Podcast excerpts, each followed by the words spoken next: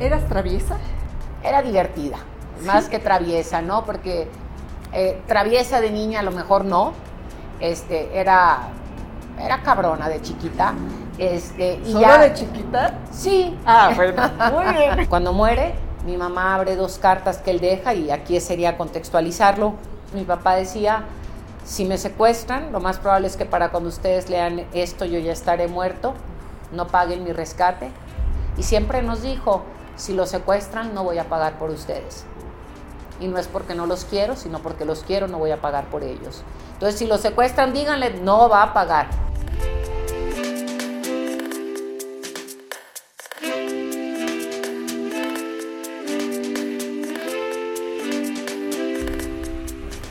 Qué gusto que nos acompañen porque vamos a iniciar esta temporada con una mujer muy interesante, tiene muchas facetas. Hoy es secretaria de Estado, mañana, quién sabe, vamos a preguntarle. Tatiana gracias por recibirnos, secretaria. Eh, aquí desde, desde las alturas, esta vista maravillosa. No, la verdad que sí tenemos, la Secretaría de Economía tiene un edificio muy lindo.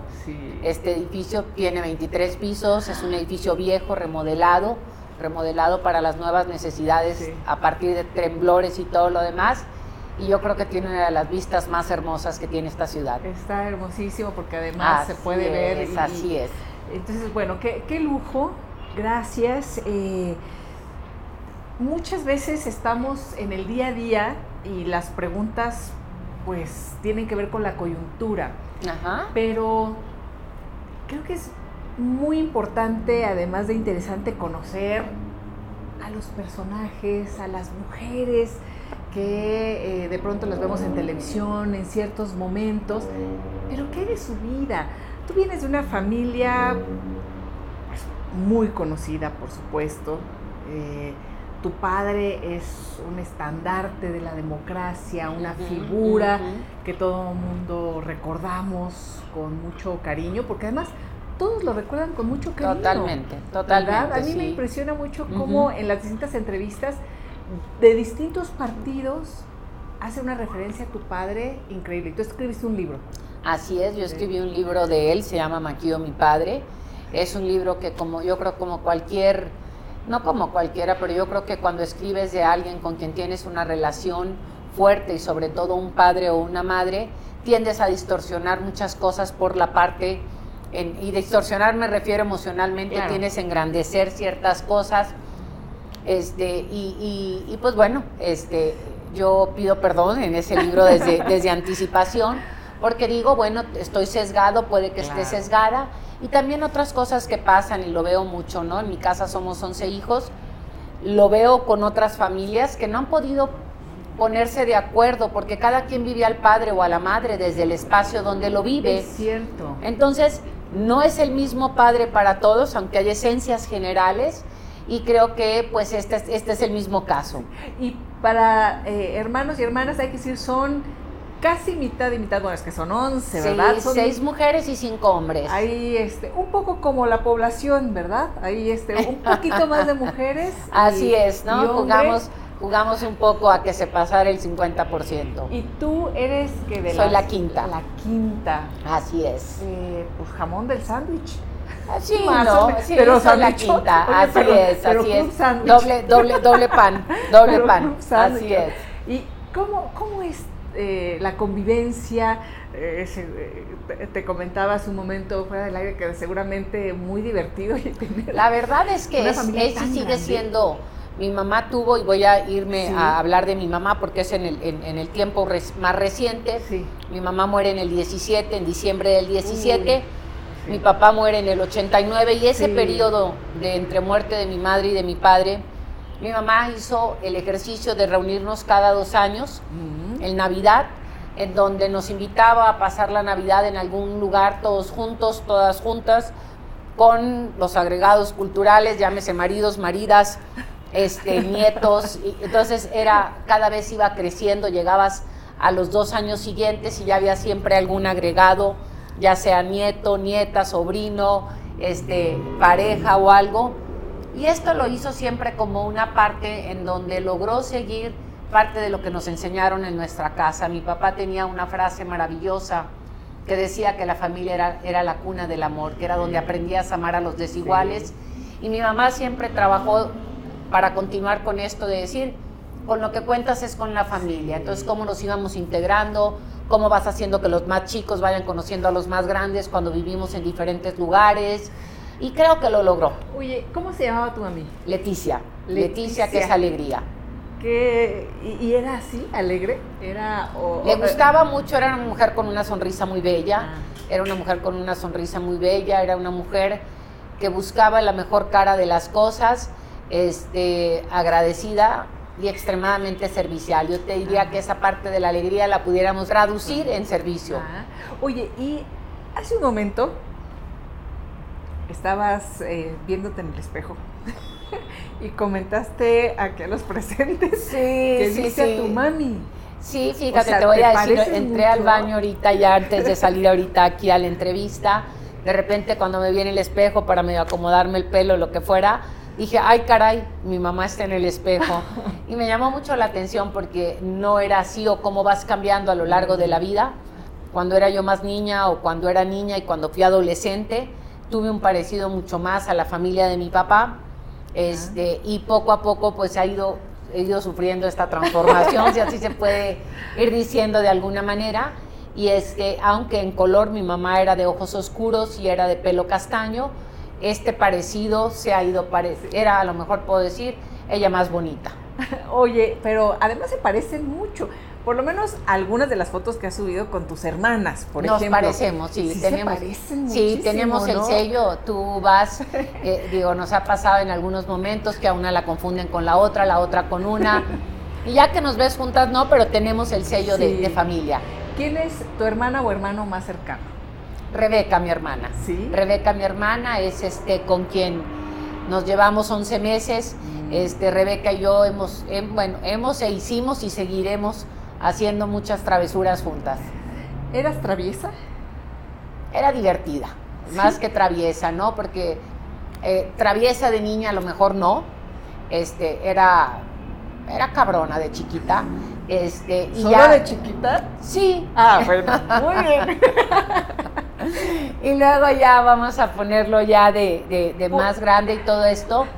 Eh, somos divertidas, somos deportistas, hacemos cosas juntas, nos gusta eh, el exterior, nos gusta el ejercicio, nos gusta la playa, nos gusta, pues eso.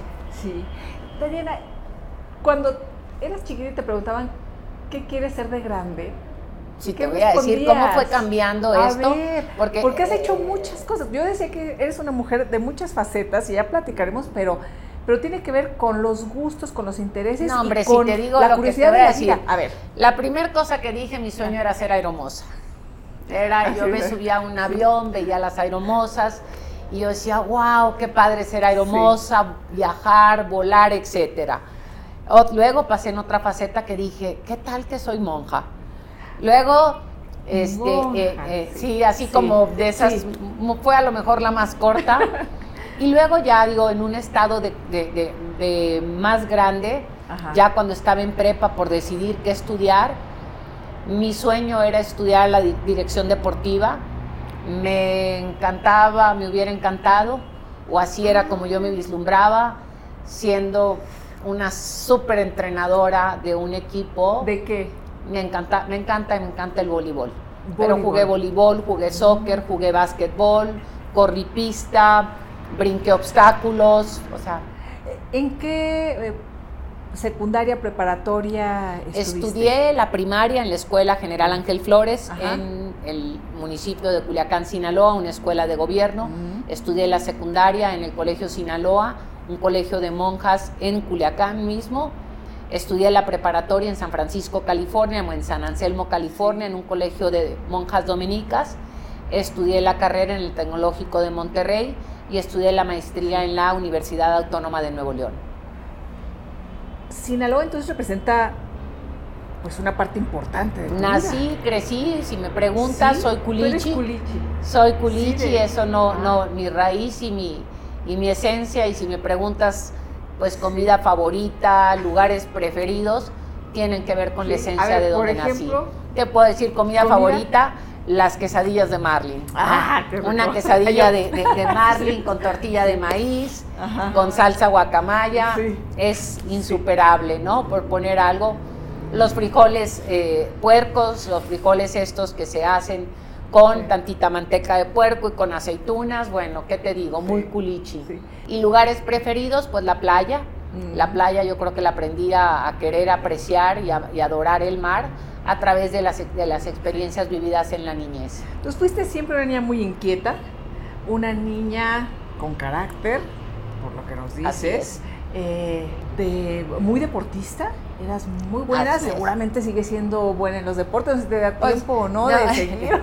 Eh, todavía te digo, tengo 57 años, Sí. me casé a los 30, a los 35 más o menos, 34, 35 tuve a, a- a mi primera hija y en el tiempo antes de tener a mi hija, me, ya casada, me dediqué a volver a regresar a jugar boli. Estuve entrenando en un equipo de mujeres, Sí. voy a decir ya este, adultas, estuvimos... este, Senior. Así, Sí, estuvimos este, en, en el deporte, estuvimos, practicábamos, yo trabajaba, tenía un horario de 8 a 3 y luego entré ya en la parte esta deportiva y pues luego eh, lo que hice por mucho tiempo fue correr, correr Sí. este, en un equipo en Monterrey, teníamos un grupo de amigos y amigas denominados Correcaminos, corrí mucho con ellos, hicimos mucho, mucho... ¿Distancia o velocidad? Corrí en el TEC de Monterrey, corrí a 5 y, este, y luego en este entrenamiento o en esto que hacíamos deportivamente hablando, el promedio era eh, la carrera de 10, Sí. sin embargo logré llevar a cabo por gusto personal y como meta personal hice dos maratones completos. Ah, cara. Así es. Oye, ¿y, y estuviste becada por el deporte? Me ofrecieron una beca para estudiar en California. Sí. Cuando estudié en San Francisco, este, mis papás me dijeron, me parece que no es un buen momento para que te quedes. Si te quedas a estudiar la carrera, te vas a quedar aquí a vivir por consecuencia, no por decisión. Entonces me regresé a, bueno, me mandaron a Monterrey y este, y pues ya, ya no me fui. Ahora, finalmente decides estudiar algo que no haces ahora, aunque tienes una empresa de, de traducción. Tuve. A ver, ¿Tuviste? Tuve, a ver, platícanos es. ahí. por- Este, yo me regreso a Monterrey cuando me dice mi papá, no te quedas en Estados Unidos, te vas a Monterrey, allá tengo una casa, ya están ¿Por qué no quiso que te quedaras ahí en Estados Unidos? Porque me dijo que, era muy temprano para tomar una decisión y me dijo, si haces la carrera en Estados Unidos, la vida te va a llevar por consecuencia a quedarte ahí, no porque tú lo decidas. Vete a Monterrey y te mando a estudiar la carrera, luego la, la maestría donde quieras. Entonces, este, me dijo, te vas a Monterrey, yo no puedo tener un hijo regado en donde les dé la gana a cada uno, tengo muchos y se me juntan todos y es más fácil Ah, atenderlos todos juntos, ¿no? Entonces, estaba Leticia, Manuel, Eric, Rebeca y yo en Monterrey. mm, Entonces, pues había una casa y vivíamos y era más fácil. Entonces dije, bueno, ¿qué voy a estudiar en Monterrey? Híjole, decía yo, si estudio dirección deportiva, me voy a morir de hambre aquí. No es como ahorita, que es un super hit Sí, esa carrera. sí. Hubiera sido visionaria en, ese, en ese sentido. Y entonces decía, bueno, ¿qué estudio? Me gustaba mucho el álgebra, me gustaba mucho leer, me gustaba el inglés. Me puse a ver las carreras, dije, bueno, ¿Eras pues buena ¿qué? para las matemáticas? para todo lo que era álgebra y también? trigonometría, así Sí. es. Este, y de repente dije, bueno, pues qué, pues bueno, vi ahí, pues me- vi la, la Universidad Autónoma de Nuevo León tenía la carrera de, de dirección deportiva, sin embargo decía, híjole, ¿cómo me voy a meter allá, no, ahorita sí me va a quedar más lejos, cómo me voy a organizar. Y finalmente me metí al TEC y me metí a la carrera de lengua inglesa, estudié la licenciatura en lengua inglesa que tiene varias áreas de, de- de campo, la parte de la literatura, la parte lingüística, de enseñanza como segundo idioma y la parte de traducción. Y abrimos o tuvimos un negocio, un grupo de amigas de traducciones por muchos años, cuando no era la tecnología lo que hoy es, que ya no requieres en ese sentido. Y al mismo tiempo que empecé o que teníamos el negocio, siempre di clases. Siempre estuve en la, en- en la enseñanza a nivel preparatoria. Hubo un momento en que paralelamente a la enseñanza empecé a trabajar en la administración pública. Empecé a trabajar en la administración pública muy joven en el municipio de San Pedro. Sí, y ligado al tema de, deportivo también, ¿no? ¿O No al era? ¿O era, principio. eh, Al principio me invitaron a asentamientos humanos. ah, sí. Ahí me encargué de lo que era eh, todo un proyecto que el alcalde tenía visualizado vino un huracán y entonces había que mover a la población que estaba invadiendo el río.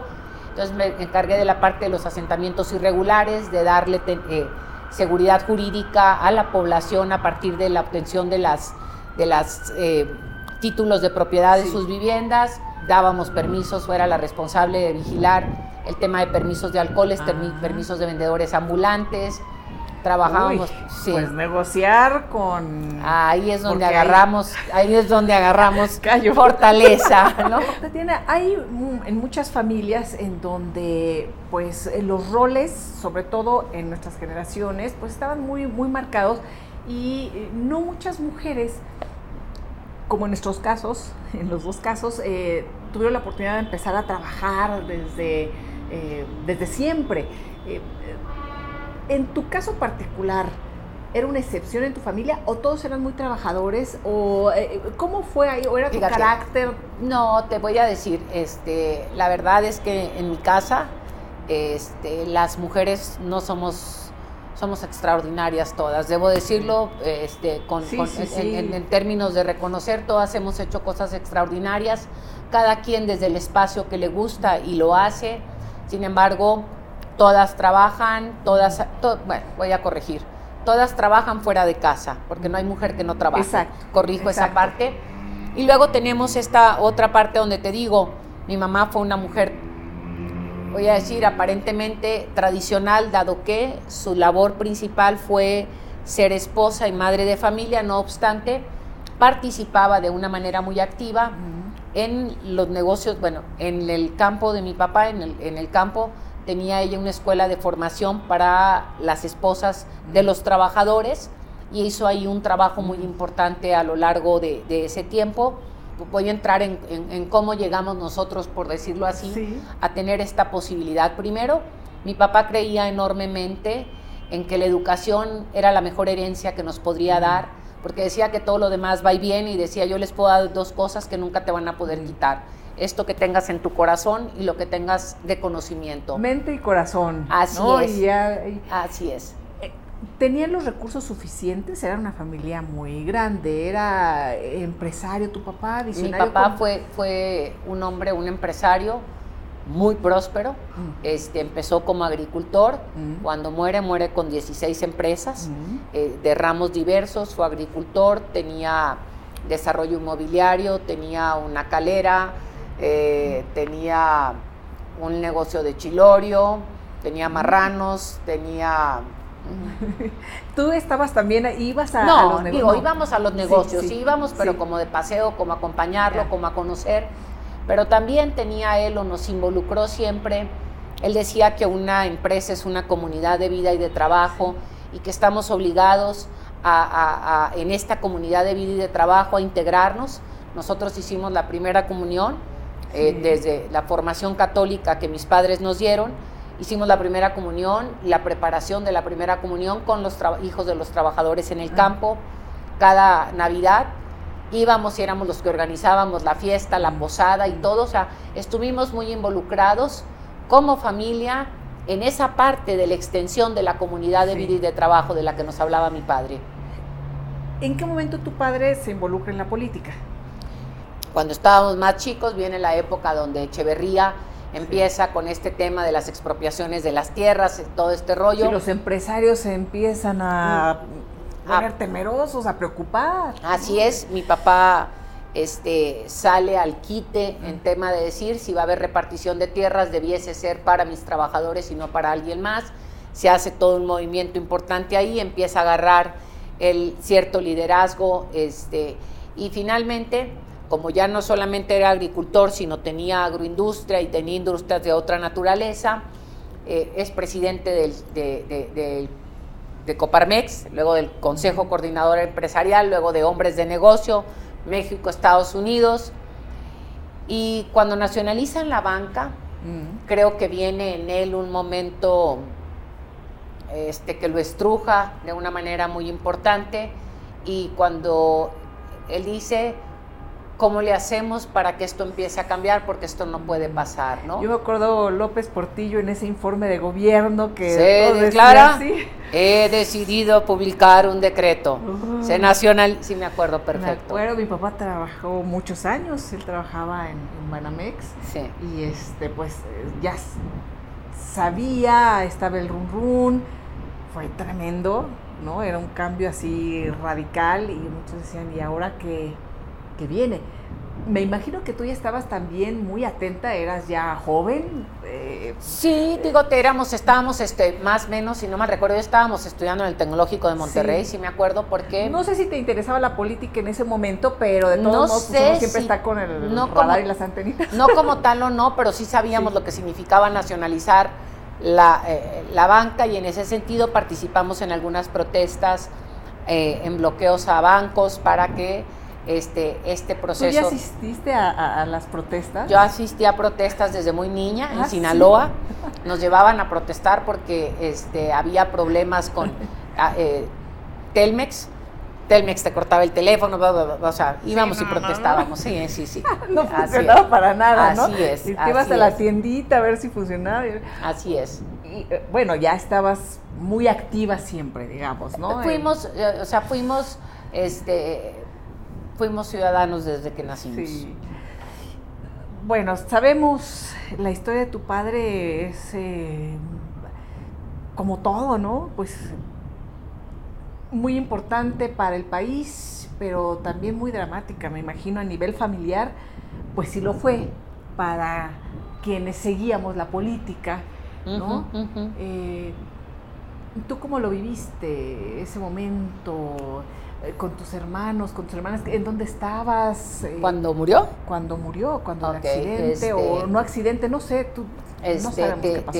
Te, digo, era un domingo, de hecho estaba yo en una carrera, estaba en una carrera, la carrera era un, creo que fue un 21K, si no mal recuerdo, que corrimos con Nova, o sea, Nova organizaba la carrera esa, estábamos en la carrera, terminamos la carrera y nos fuimos a una comida en, en Olinalá, ahí por Chipinque, este, estábamos en la comida, de repente llegó alguien y dijo, tu papá acaba de tener un accidente, no dijeron más, empezamos a bajar, no era la época de todos estos aparatos que hoy tenemos y que tenemos una capacidad de comunicarnos rapidísimo. Cuando veníamos bajando a Chipín, de Chipinque quisimos sintonizar el radio, yo presumo que ellos ya sabían y no nos dejaban que lo sintonizáramos bien porque la noticia ya rodaba por el país. Y cuando dimos vuelta así de llegar a casa, pues estaba lleno de gente afuera y ¿Con quién estabas? Con Rebeca, mi hermana. Con Rebeca, tu Con Rebeca y Lucía. con Rebeca y Lucía. Entonces, digo, ya nomás dimos la vuelta así y vimos la calle llena, pues ya no había nada que decir. Este, era cuando tenías los, las grabadoras en los teléfonos que dejaban recado. Sí. Había 15 recados de Lorena, mi hermana. Entonces empezamos a buscar a cómo este, contactarnos y hacer contacto con la casa. No pudimos. Y en eso llega Gustavo Valdés Madero, un gran amigo, un gran maestro, y me dice, Gustavo, conseguimos un avión, se las van a llevar ya a Culiacán. Este, apúrense porque el avión tiene que regresar temprano por el tema de la luz, lo que sea. Mm. Y pues nos fuimos a Culiacán, nos fuimos a Culiacán todavía en especulación, oyendo cosas porque no teníamos este, información de ningún tipo. Y cuando aterrizamos en todo el camino, digo hasta aquí, este, todo el camino, pues llorando y todo lo que quieras y especulando y todo esto, llegamos a, la, a Culiacán, aterrizamos y estaban por nosotros las hijas de los mejores amigos de mis padres y que son como hermanas nuestras, la familia Murillo. Nos llevaron a la casa, todavía recuerdo, llegamos, mi casa es una cochera larga y el pasillo pues para entrar al cuarto de mi mamá, todavía recuerdo pues cómo corrimos a, abrazar a mi mamá. Imagino, por supuesto, escribiste sobre tu padre, eh, es una figura que a muchos marcó, marcó el destino del país. ¿Tú eres muy cercana en particular o todos?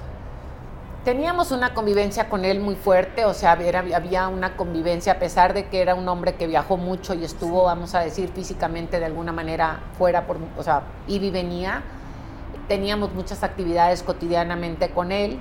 En las mañanas, a pesar de ser tan gordo, era deportista, jugaba frontón, entonces en las mañanas nos íbamos, él jugaba frontón a las seis, seis y media, nos íbamos con él al campestre a jugar Él jugaba, nosotros nadábamos y luego nos metíamos a la alberca o al río con él. Este, los fines de semana eran días de playa, irnos a la, a la casa en Altata, a belear, a esquiar, a hacer... Sí estaba muy presente, a pesar de ser un hombre muy ocupado con empresas, después ya metió en la política, sí, sí, lo veían, digamos. Sí Comíamos, normalmente venía a comer a casa, comíamos con él y cenábamos con él, ¿no? Y el fin de semana desayunabas y decías no tengo hambre, pues te levantas a verme desayunar, ¿verdad? sí, sí había como reglas para poder convivir. Así es. Al final del día son momentos así, ¿no? Así es. ¿Supieron qué pasó en algún momento? Hay muchas especulaciones de nosotros mismos, yo en mi momento las, las, las tuve y las presenté como tales. Este, hay muchas inconsistencias en en el accidente per se. Sí, como accidente, ¿no? Pues, hay muchas inconsistencias, hay cosas raras. El acta en la que, en la que está la hora en la que el acta se firmó, no sé qué digo aquí. No coincide, cosas de cuenta no me acuerdo porque, porque es, ha pasado mucho tiempo, pero sí me acuerdo que de la hora en la que se reporte el accidente a la hora que ya se da parte no te dan las horas. Y lo mm. pongo de esta manera, no me acuerdo si fue no hay media por decirlo, ¿no? Y el tiempo no te da. Y, lo ponemos en este sentido. Mi papá va a misa de 8 y lo pongo misa por, por, vamos a poner que la misa más rápida que te eches media hora. ya son ocho y media. Desayunó, ponle 15 minutos, 8.45. Vienen por él, viene eh, Calvo, se me fue el nombre de Calvo, Javier Calvo. Viene Javier Calvo por él y van para Mazatlán iban por, eh, por Rufo, porque iba a haber un evento de cierre de campaña de Humberto Rice, y Rufo ya era eh, gobernador electo de Baja California, entonces van por, en la carretera por él, se accidentan o tienen este choque en el kilómetro 100 más o menos. Entonces, si tú haces el tiempo y los números no te da el horario, para, si no mal recuerdo, está reportado el accidente a las 9.11. No hay manera, ¿no? Y, el contexto político era un contexto muy importante. Eh, se había logrado finalmente eh, pues romper también esa hegemonía priista de muchos, muchos años.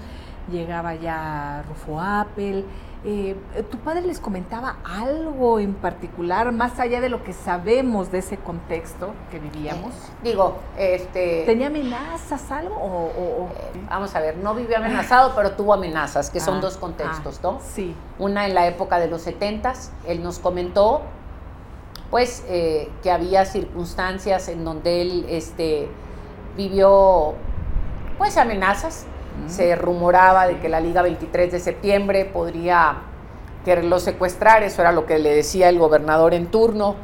Él decía, no le creo ni le dejo de creer, pero pienso también que es una manera...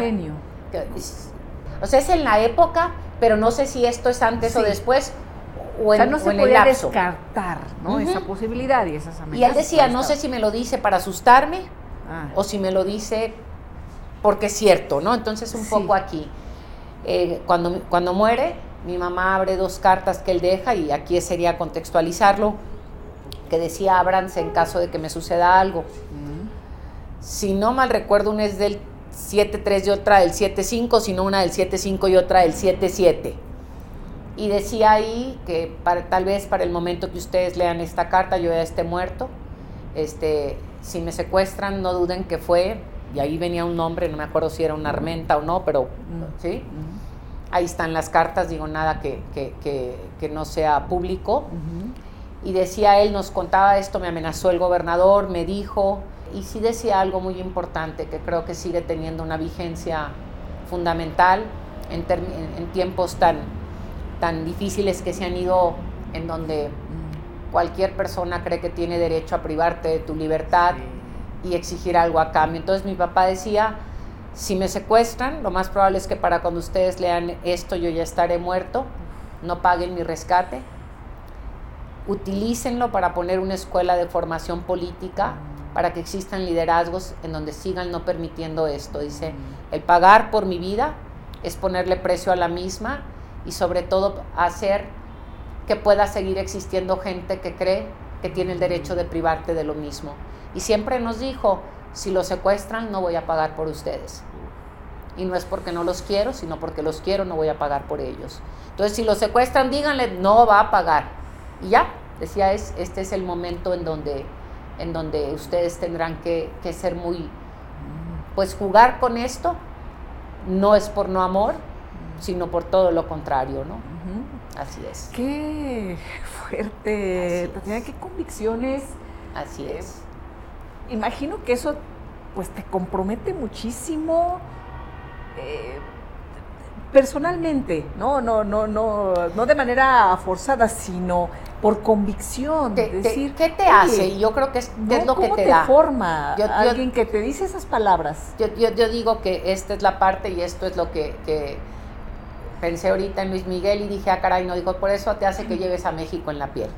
Eso es lo que te hace, ¿no? Eso te hace que, que- que- que México esté en tu piel, que México te haga vibrar desde todos los espacios, te hace comprometerte desde el espacio que sea, porque llevar a México en la piel no significa tenerte que involucrar en política, sino querer ser un ciudadano comprometido, responsable, cumplir desde el espacio donde estés para hacer lo mejor que eres o lo mejor que te gusta hacer. Mm, Nos toca vivir momentos complicados en donde, pues esto que veíamos años atrás se ha ido agudizando, se ha ido agudizando en cantidad, en, en violencia, hablo de, la inseguridad en particular. eh, hablar de, de Sinaloa, pues es hablar ahí de un lugar que entre estigmatización y no, pues uno tiene en mente cuna de los grandes narcotraficantes.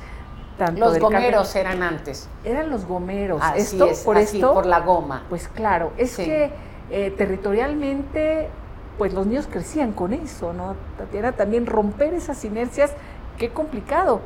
¿Cómo vislumbras el futuro inmediato en México o el presente en este contexto, y con este bagaje? Lo, lo pongo en dos, eh, en, en- en varias perspectivas y lo ponías bien en decir no es algo que va pasando ahorita. ¿Qué pasó y qué creo que yo digo que cada gobierno estatal, municipal, federal debe de ir haciendo algo para ganar y conquistar espacio. Espacios. bueno, ni siquiera conquistar, recuperar el espacio que se pierde ante este tipo de, de- de- de- personas que se dedican a la droga, a saltar, a robar, a matar, a todas estas cosas, cada quien, porque son paquetes distintos, aunque todos te llevan a un tema de inseguridad, ¿no? Sin embargo, ¿qué creo que pasó por mucho tiempo? Por mucho tiempo las autoridades, en lugar de hacer, de creer, decir, si voy a avanzar un metro, es tan poquito que prefiero hacerme tonto y no avanzar. Y entonces, en lugar de avanzar un metro, retrocedieron uno porque les ganaron los otros el terreno. Yo me dediqué a estudiar el tema de cómo, qué pasó en, en- en- en las ciudades donde pudieron salir a flote y sacar adelante la casta como países o como ciudades para recuperar este tema de inseguridad. Me adentré mucho en Nueva York cuando pasó todo lo de Giuliani. Giuliani, ah, me adentré sí. mucho en Palermo cuando pasó todo con Leoluco Orlando y en, este, en Colombia con Antanas Mocus y con Sergio Fajardo. Y entonces empezamos un grupo de ciudadanos a ver qué y todo lo voy a ir poniendo como en contexto, qué teníamos que hacer. Y este es un trabajo que se hace sociedad y gobierno. La sociedad hace lo suyo, el gobierno hace lo suyo. Y si no caminas con los dos de forma paralela, terminas, como decía Pale- eh, Leoluco Orlando, terminas dando vueltas en círculo Sí. porque la carreta no camina hacia adelante. Y creo que muchos gobiernos, por temor, por corruptos, por ineptos, fueron cediendo estos espacios Mm. hasta que llegó un momento en donde quedamos donde estamos. Mm. Y aquí no quiero dejar de lado la responsabilidad de cada una de las personas que nos escucha el día de hoy, incluyéndome yo.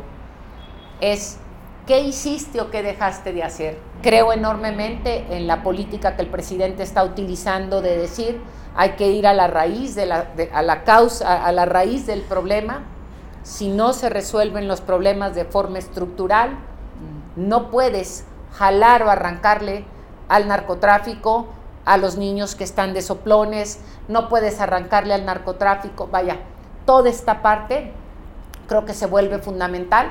Y por otro lado también, ¿quién eres tú frente a tus hijos o frente a la gente que te rodea y en tu empresa o en tu trabajo que los demás son. ¿A qué me refiero con esto? Y son cosas súper simples. Y voy a poner un ejemplo de mi papá. Nos hablaban los chavos y de repente decía, te habla Roberto. ¿Los novios? Los galanes. Ah, los, los, galanes. Mi papá decíamos cardones. Eh, entonces le decía, los galanes. El pretendiente. el pretendiente. Y entonces decía mi papá, dice que no está. Papá, ¿por qué le dijiste eso? Yo no ando ni de mandadero ni de mentiroso. Entonces, cuando nosotros decimos una mentira frente a la gente de nosotros, en lugar de decirle estoy ocupado y te toma la llamada después, empiezas a, permear de que está permitido mentir, de que está permitido. Entonces, eso se va permeando en nuestra cultura de tal manera en donde cada vez se vuelve más difícil hablar con la verdad y donde la gente se siente ofendida porque te dicen la verdad. Entonces, eh, es una distorsión de las cosas que es en un, en, un acumulado muy amplio que nos lleva a, este a esta problemática tan complicada que tenemos frente a nosotros. Tú eres muy directa. Totalmente. Y sin rodeos. ¿En qué momento te contactan para formar parte de eh, la estructura de gobierno? bueno, eh, de la coordinación en, campaña. O sea, ¿cuál, ¿cuál fue tu primer acercamiento con el presidente López Obrador? Yo conocí al presidente López Obrador en 2006. Conozco al presidente en casa de Graco Ramírez. Graco Ramírez invita a Manuel, mi hermano, a cenar, invita a mi mamá y me invita a mí. Mi mamá no quiere ir, no va. Entonces yo le digo a mi marido, vamos. Mi marido me dice, pregunta si puedo ir mi marido era un anti Andrés Manuel, ahora es un super lover. Uh, extra lover. Mis hijos le dicen súper, súper, súper, súper chairo. Eh, entonces vamos, tuve un primer contacto con él, que no volvió a darse una, una segunda ocasión hasta más o menos 2011. En 2011 ya lo conozco más y me empiezo a involucrar y ayudo en la campaña a través de un movimiento que se llamó Opción Ciudadana pues ya este, vuelvo a, involucrarme en la conformación del plan de gobierno, el plan de nación o el plan de gobierno, en un grupo extenso, amplio que se hizo con Esteban Moctezuma, con Claudia Sheinbaum, con Poncho Romo y me falta uno. Pero este. con, e, con, este grupo. Claro. Eh, dicen que Alfonso Romo es tu mentor, ¿es así o no? Pues todo depende que se llame mentor, fíjate, porque te voy a decir... ¿O era el más famoso? Mm, yo te platico un poco así, ¿no? Soy hija de Maquio, como lo viste ahorita y hablábamos, crecí con un compromiso con respecto a lo que es el servicio y el amor a este país. Este, y conocí a Poncho, que fue, conocí a Poncho, a ver, cuando Vicente Fox, que fue más o menos, conocí a Poncho como en el 2005. Este, y lo conocí así de, cruzar baranda con él, o sea, por, por temas de, política accidental este, no volví a, incidir con él sino hasta el 2009, puedo decirlo así. Este, y ahí fue donde, donde lo conocí, ¿no? Pero te digo... Ya, ya estabas involucrada en temas de la política, de, del interés social. Estuviste en el grupo San Ángel. Así es. ¿Verdad? En, que se forma ahí con, en la casa de Jorge Castañeda, con Vicente Fox. Así es, con Vicente, Jorge eh, Castañeda, Adolfo Aguilar, fue de los hermanos Cince Adolfo. Así es. Sí, ya, ya, ya, tú ya tenías tu, tu ímpetu, el interés. ¿Tu marido a qué se dedica? Mi marido tiene eh, una representación de productos de protección y de soldadura. Nada que ver con la política. Nada que ver con la política. ¿Cómo se llama? Se llama José Martínez. José, así Martínez, sí. Así es. Y, bueno, y ahora me imagino que le va aprendiendo a la política y todo. Él es ahora Amlover. ¿Tus hijos? ¿Tu hija? Tengo una hija que es abogada, trabaja en un despacho, está recién graduada, es una, este, una chica muy, muy, muy, muy leída, muy preparada, este, pensante, este, analítica, y ella ayudó a cuidar Casilla con, con Andrés Manuel en campaña este, ella tiene sus posturas a veces a favor, a veces, en contra, como, como la vida, ¿no?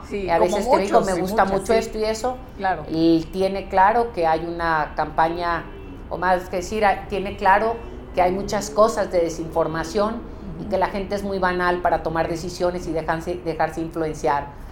Mi hijo es, de todo se queja, ¿no? Ah. Pero no es una, ¿sí?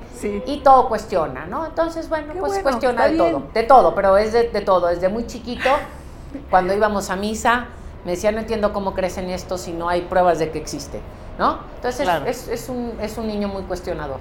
Ya no un niño, y sigue cuestionando. De todo, de todo. Oye, ¿y no te hablan tus amigos, amigas y todo de decir, ¿qué haces ahí en ese gobierno? ¿Por o, o, que te reclama de ti cosas que tú dices, ahora sí que como diría el clásico, ¿y yo por qué? Como dijo Vox en la Te, te voy a decir. pues yo, no, yo estoy en esto. Te voy a decir cuatro. Cuando estaba en la diputación, yo creo que era más fácil tener más tiempo. Ahorita, la verdad, veo a muy poca gente, o sea, en términos sociales, porque no tengo tiempo y porque escojo a quién ver, porque, porque mi prioridad son mis hijos y mi marido. Este, entonces, tengo muy seleccionado a quién veo. Sí, me siento a veces en lugares o algo, preguntan cosas, este, cuestionan y todo lo demás, y este, en algunas respondes, en otras no, en otras difieres, puedo contar, tengo una, cuando en la diputación, un día una de mis hermanas me invitó a, cenar y estaba como perico ahí este, despotricando en, términos de algunas cosas que estaban pasando en la legislatura. Y entonces le dije, oye, invitaste a tu hermana a cenar, la diputada hoy no vino. Entonces le dije, se va la diputada, y me levanté y me fui. Obviamente sabemos que gran parte de tu familia eh, simpatiza pues con el PAN, básicamente. Totalmente equivocada. Te cuento. ¿De veras? No, no, no, te digo. A ver, platícame. Primero, es ahí vamos a ponernos, o sea, en, contexto. Mi padre se afilia al PAN en el 85, 86. Lo ayudamos en la campaña. Este, mis hermanos fueron los que organizaron toda la parte electoral en el estado de Sinaloa. Este, nosotros tecleábamos con las Olivetti esas, este, para los, las de representaciones para los representantes de casilla, para los nombramientos, ayudamos, todos nos involucramos en casa y, todas mis hermanas. Y después del proceso, bueno, venía la campaña, la, la, pues a él interesaba ser candidato a la presidencia de la República. Nos afiliamos al PAN, creo que Rebeca, mi mamá, creo que Lucía, Manuel y yo. Más o menos estoy segura de esos. No sé si Leticia no vivía aquí, pertenece, o sea, participamos en el PAN por muchos años, yo, yo dejo Acción Nacional en el 2005, eh, hago una, salida pública del PAN, este, Manuel mi hermano lo corren del PAN, Rebeca renunció al PAN hace unos años. o sea, no este, quiere saber del PAN. Otras de mis hermanas ya no se reafiliaron, ah. ¿sí? Mi mamá nunca se animó, yo creo, pero yo mm. creo que estaba más allá de, ya de, esto o no. Sí. ¿Y qué es lo que, lo que creo que es la parte en la que sí pudiésemos pensar qué tiene la familia con respecto a esto y qué es, ¿no? En la familia todos estamos comprometidos a ser ciudadanos de tiempo completo. ¿Se han peleado entre ustedes o no? Bueno, digo, más allá de las discusiones públicas que todos... Pleitos no hay. No, no, pero, pero ya de sentimientos de decir, ay, esto ya fue más allá por el tema político. No. Por las diferencias políticas. No, no, no, no, no, La verdad es que te digo, enormemente sabemos separar y yo te diría que permitir que una situación, fíjate, si, si lo voy a poner así, murió mi padre, murió mi madre y no nos hemos peleado por dinero, mucho menos por una cosa de esta naturaleza, ¿no? Entonces creo que el, el amor entre los hermanos, ese compañerismo y todo lo que te da la vida a lo largo del tiempo, no debe o, yo no permitiría que fuese, que fuese roto por una situación de estas. Gracias a Dios nos, educaron a discutir, nos educaron a disentir, nos educaron a, a, tolerar. De hecho, mis hermanas, Leticia, mi hermana, la mayor, este, retomó eh, la, hizo una fundación, la Casa del Maquío, en donde habla de la pluralidad, la formación de liderazgos, un poco retomando lo que mi padre dejó en la carta. Y pues imagínate, si no podemos hacerlo hacia adentro, pues menos para afuera, como yo no puedo pregonar lo que no. Y ellos tampoco se han sentido así. Eh, y si se sienten, aquí hay dos cosas, ¿no? No, yo creo que tenemos que ser capaces de, primero, algo que yo tengo personalmente es yo divido las cosas muy, muy, muy, muy claramente en un lugar o en otro. No, o sea, los tiempos, o sea, yo no puedo vivir en el pasado. Los tiempos que vivimos con Maquio no son los tiempos del hoy. Este, y tengo una de las grandes cosas que le aprendí yo a, a mi papá, es decía, lucha en la trinchera que te dé la gana, pero lucha. una de las frases con la que yo termino el libro, inclusive, es, mi lucha no es para que tú creas en mí ni en mis sueños, sino para que tú creas en ti y en tus sueños y luches por ellos. Cuando hayas comprendido eso, habrá terminado la misión de Maquío. Mm, Entonces es... Mi, pasión es que este país, de hecho ayer tenía una conversación privada con el presidente de la República y le decía yo al presidente, yo vine a apoyarte y apoyar a México. Y eso lo tengo claro y lo tengo como una, una guía en el momento que yo sienta que no puedo apoyar a México, no puedo apoyar al presidente o él sienta que no sirvo para eso, yo abro la puerta en Paco y no hay, aquí no hay fijón. Que me parece que eso ha sido también parte de el éxito ahorita en donde te estamos viendo. Y digo éxito porque ser secretario de Estado es una gran responsabilidad. Y yo por ahí escribí en algún momento que la revelación de la transición de todo esto que se vivió antes de que tomara protesta el presidente era Tatiana Cloutier, porque yo te seguí en Twitter y yo dije, qué bárbara, ¿no?